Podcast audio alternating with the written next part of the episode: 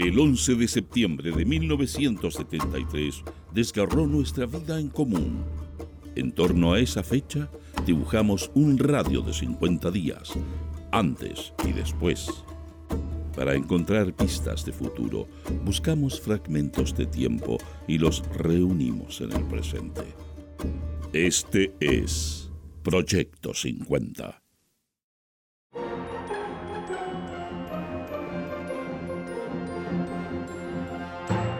Buenos días, estas son las principales noticias del viernes 7 de septiembre de 1973. Portadas. El siglo. Dólares y armas para desatar la guerra civil. Los documentos de Tieme, el pige antipatriota, una feroz cuenta corriente en Puerto Rico, el Estado asociado de Washington. El gobierno entrega vehículos a los que quieran trabajarlos, camiones, taxis, liebres y microbuses. Médicos vuelven hoy al trabajo. El Mercurio, su excelencia discrepa con Comité Ejecutivo de Unidad Popular. Mujeres gremialistas piden inhabilidad de Salvador Allende. El comercio mantendrá el cierre, acuerdos de la Cámara Central, Sideco y Comercio Detallista. Impresionante muestra de solidaridad gremial en funeral de transportista. Noticias interiores. El siglo. Allende. Decir que hay antagonismo entre pueblo y Fuerzas Armadas es deformar la realidad. La guerra civil se producirá cuando se dividan las Fuerzas Armadas, señaló el senador del Partido Nacional, Francisco Bulnes. Anunció que declararán la inhabilidad de Allende. Concordamos con la misión que la Constitución entrega a las Fuerzas Armadas. Intervención del senador del Partido Comunista, Jorge Montes, ante el Senado. El Mercurio, Allende, hay harina solo para tres o cuatro días. Dramático anuncio. Farmacias cierran durante 48 horas, excepto el turno. Gratitud de la FEUC al padre Raúl Asbun. Ingenieros porteños apoyan la lucha de la papelera en carta a Jorge Alessandri. Presidente de la Comisión de Salud. Grave aumento de la mortalidad infantil. Diputado Ornelo. Chile tiene ahora un verdadero muro de Berlín. Noticia destacada. El siglo. Banco Central rebajó emisión de billetes en 5 mil millones el Banco Central se encuentra aplicando medidas tendientes a disminuir las emisiones monetarias de la manera más drástica. Durante el mes de agosto se logró una baja de la emisión monetaria superior a los 5.000 millones de escudos en relación al mes de julio. Entre las medidas aplicadas se encuentra el control sobre el otorgamiento del crédito a las empresas del área de propiedad social. En agosto se otorgó solo el 70% del crédito que se había entregado en julio a estas empresas. Además, se han tomado medidas para asegurar el mejor uso de las disponibilidades de caja del fisco. El Mercurio, Su Excelencia discrepa con Comité Ejecutivo de Unidad Popular. El presidente Salvador Allende discrepó con una declaración entregada por el Comité Ejecutivo del Partido Federado de la Unidad Popular. Por su parte, el Comité Político de la Coalición Oficialista dijo que el pronunciamiento del Comité Ejecutivo no tiene los alcances que le atribuyen algunos sectores. En un comunicado entregado a la publicidad recientemente, el Comité Ejecutivo dio su respaldo y apoyo a marinos y suboficiales comprometidos en actividades subversivas. Denunció además que los marinos han sido sometidos a torturas. El presidente, en la noche del miércoles, dijo que las acciones o declaraciones que dificultan el diálogo en un proceso crítico como el que vive la nación son altamente perjudiciales. Nuestro ranking musical de la semana suena Vivir es siempre dar de los dos. Vivir es caminar al lado de lo cotidiano con una flor en la mano y en los ojos el verano. Vivir es dar el sol a que no veis en su hermano con una flor en la mano y en los ojos el verano. Mientras los diarios publicaban las noticias que acabas de escuchar, en Chile ocurrían otras cosas que no estuvieron en titulares y que solo conoceríamos por documentos, libros y testimonios años más tarde. Augusto Pinochet envía una carta a Carlos Prats señalándole que lo considera un amigo y queda completamente a sus órdenes, tanto en lo profesional como en lo privado y personal. El embajador de Estados Unidos, Nathaniel Davis, llamó por teléfono al ministro de Defensa Orlando Letelier para decirle que ha sido convocado de urgencia a Washington a una reunión con Henry Kissinger y desea pasar a saludarlo antes de tomar el vuelo. Le dice que volverá a Santiago el martes 11 de septiembre y le pide una audiencia para el miércoles 12 a fin de conocer el pedido de aprovisionamientos que las Fuerzas Armadas solicitan adquirir a Estados Unidos. Sin embargo, Davis volvió a Chile un día antes de lo informado a Letelier, es decir, el lunes 10. Días más tarde, un portavoz de la Casa Blanca revelaría que la embajada sabía que el golpe de Estado sería el 11 de septiembre y que no se previno de ello al gobierno chileno. Faltan cuatro días para el golpe de Estado. Solo me cabe decirle a los trabajadores, yo no voy a renunciar.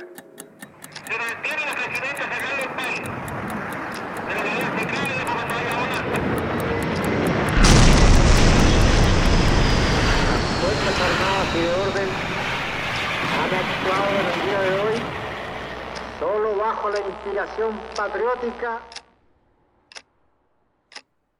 Es 15 de septiembre de 1973. Han pasado cuatro días desde el golpe de Estado. El Mercurio. La Unidad Popular pensaba liquidar a las Fuerzas Armadas, dijo el ministro del Interior, general Bonilla. Las Fuerzas Armadas y Carabineros resolvieron evitar el quiebre final del país. En la moneda se encontró un arsenal de armas y también en la residencia de Tomás Moro. Disueltas las JAP y la Secretaría de la Distribución. General Ernesto Baeza asumió la dirección de investigaciones. De acuerdo con el informe Comisión Ballet, Amnistía Internacional y la Comisión Internacional de Juristas solicitan la intervención de la ONU y exigen visita en el lugar producto de la situación política en Chile. De acuerdo con Claudia Lagos, este día es allanada la editorial Quimantú. Los libros impresos fueron lanzados a una hoguera y las prensas fueron inutilizadas y confiscadas por los militares. De acuerdo con las memorias de Carlos Prats, el general viaja al exilio tras obtener un salvoconducto de parte de Pinochet. Es acompañado por escolta militar hasta el paso fronterizo para seguir rumbo a Mendoza. La condición de Pinochet para autorizarlo era que grabara una declaración desmintiendo el rumor que afirmaba que Prats estaba dirigiendo un contragolpe desde el sur. Ya a las puertas de la aduana, Prats le entrega a su escolta una carta a Pinochet que, entre otras cosas, dice, El futuro dirá quién estuvo equivocado.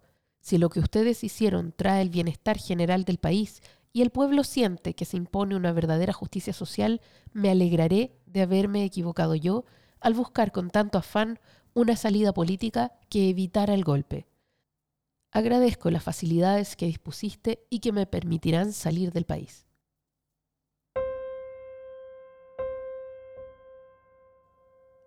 En este día sabemos que fueron asesinados Elizabeth Cabrera Valarriz, 23 años, asistente social MIR en Antofagasta. Joaquín Espinosa Ojeda, 35 años, marinero de Bahía, sin militancia en Antofagasta. Luis Muñoz Bravo, 28 años, estudiante universitario, MIR en Antofagasta. Nenad Teodorovich Sertich, 24 años, estudiante universitario, MIR en Antofagasta. Carlos Castro López, 20 años, comerciante ambulante sin militancia en Cerro Navia. Uberlindo Aguilera Pereira, 26 años, obrero agrícola sin militancia en Chanco. Carlos Hidalgo Retamal, 18 años, obrero agrícola sin militancia en Conchalí. Ricardo Ortega Alvarado, 19 años, obrero sin militancia en Conchalí. Gabriel Marful González, 22 años, estudiante sin militancia en Curacaví. Juan Fernando Vázquez Riveros, 15 años, estudiante sin militancia en Independencia.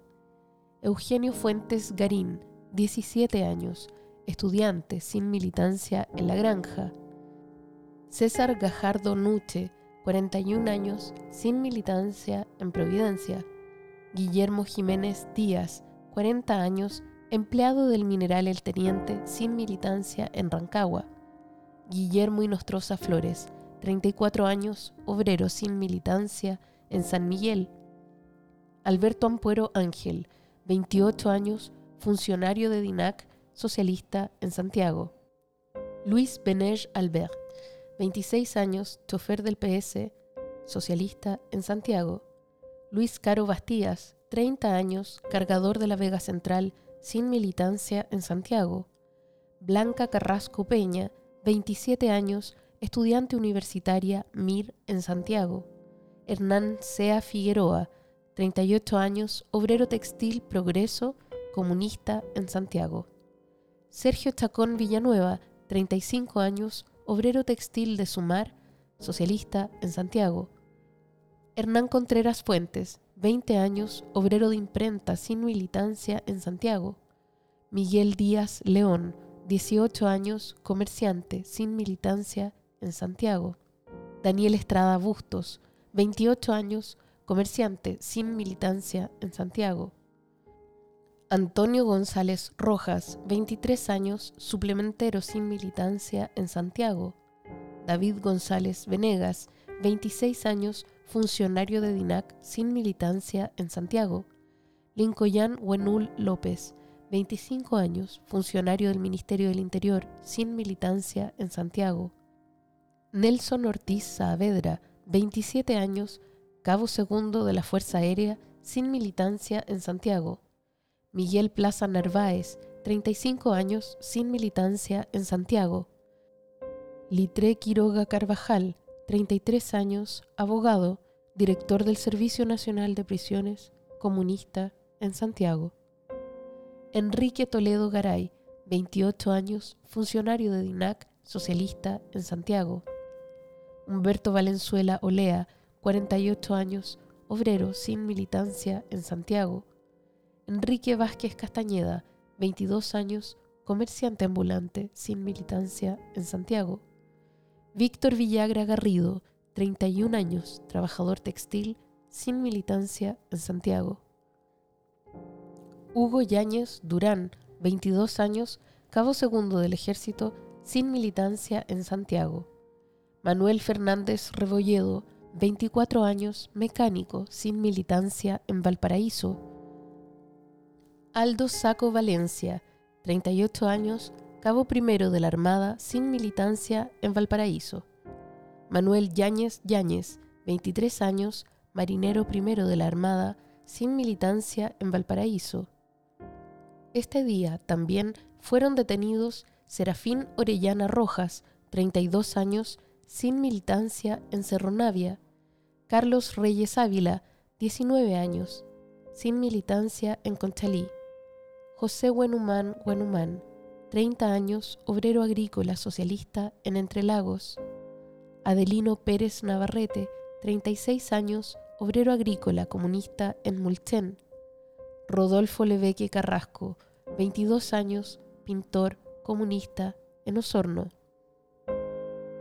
Raúl Leveque Carrasco, 23 años, sin militancia en Osorno. Hernán Albornoz Prado, 23 años, obrero agrícola sin militancia en Paine. Juan Albornoz Prado, 25 años, obrero agrícola sin militancia en Paine. Nelson Orellana Tapia, 30 años, obrero sin militancia en Peñaflor.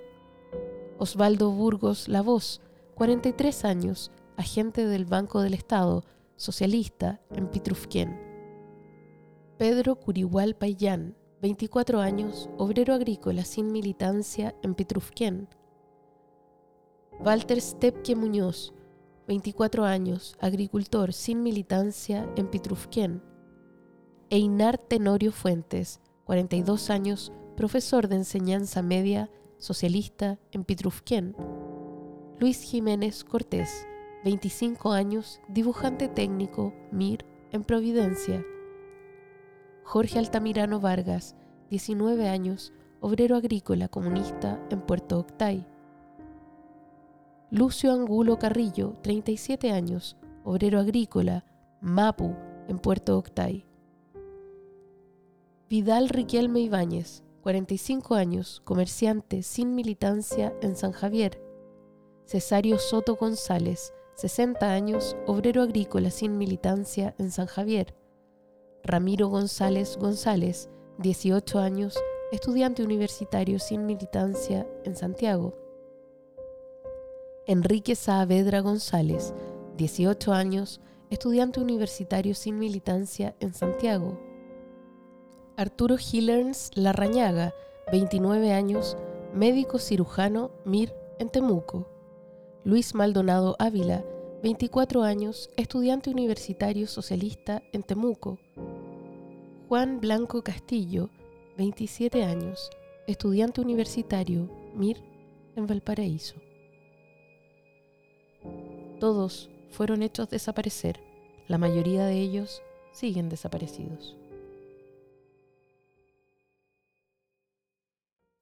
Proyecto 50 es una iniciativa de democracia en LSD, Radio Universidad de Chile, Instituto Milenio Biodemos, COES y Factor Crítico. Escucha Proyecto 50 diariamente en tus plataformas favoritas de podcast y en Radio Universidad de Chile.